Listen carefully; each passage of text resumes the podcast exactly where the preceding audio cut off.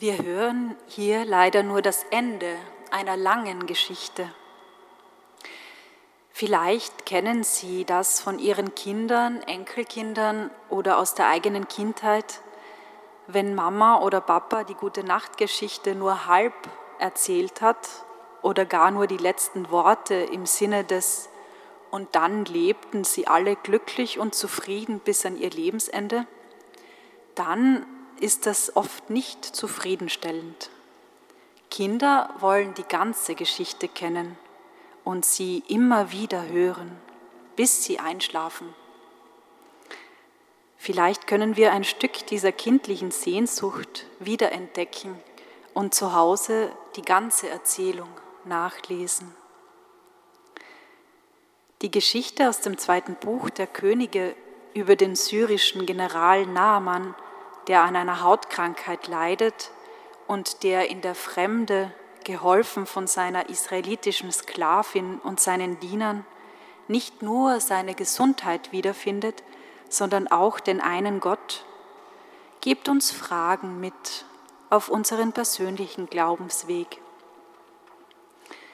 Im Text erfahren wir, dass Naaman mit tausenden Goldstücken, Festkleidern und Geschenken dem Propheten danken möchte, jener aber nichts annimmt. Ja, wie geht es uns, wenn unser Dank, unsere Bemühungen und Geschenke nicht angenommen, vielleicht nicht einmal bemerkt oder gewürdigt werden? Gottes Handeln ist aber auch keine Handelsware. Der eigentliche Lohn ist das Bekenntnis des Geheilten, seine Bekehrung zum einen Gott. Naaman kehrt mit seinem Gefolge zum Gottesmann Elisha zurück, sagt uns der Text. Naaman kehrt nicht nur zurück, sondern er ist auch ein Bekehrter. Jetzt weiß ich, dass es nirgends einen Gott gibt außer in Israel. Erlaube ich dem Herrn in mein geordnetes, sicheres Leben immer wieder einzubrechen, es zu drehen, umzudrehen, eine Umkehr zu provozieren, mich herauszurufen?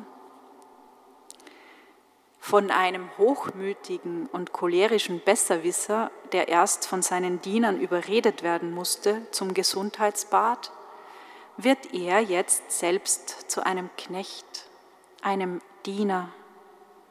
Das Wort Knecht, Diener, Ebed kommt fünfmal in diesen fünf Versen vor. Ja, Außergewöhnliches hat Naaman erwartet, etwas Schweres, große Opfer oder ähnliches. Das gewöhnliche, banale, alltägliche am Vorschlag des Propheten, sich siebenmal im Jordan zu waschen, war für ihn nicht gut genug, überforderte ihn vielleicht. Wie fühlt sich das für mich an, wenn ich das Heilige, das Heil, die Heilung nicht im Kleinen Gewöhnlichen, sondern nur im Großen, Außergewöhnlichen suchen und finden will, in hohen Ansprüchen und Erwartungen. Nur wenn der Stolz baden geht, wahrscheinlich auch siebenmal oder öfter, dann kann Heilung geschehen. Mich persönlich hat diese Tage folgende Frage begleitet. Was kann man mit 200, 300 Kilogramm Erde anfangen? Zwei Maultierlasten. Für ein Souvenir ist es zu viel, für eine Nutzung im Gemüsebeet zu wenig. Für Altäre wurden normalerweise Steine und Akazienholz benutzt, wie wir aus den Abrahamsgeschichten erfahren. Erde aus der Heimat in die Fremde mitnehmen, das kann man sich vielleicht eher vorstellen. Ich habe über meine eigene Kranken- und Heilsgeschichte in der Fremde, in Frankreich, Italien nachgedacht. Dabei kam mir ein Gedanke. Vielleicht kann es sein, dass dort, wo Heilung, wo ein Stück Ganzwerden passiert, wir auch ein Stück Heimat finden.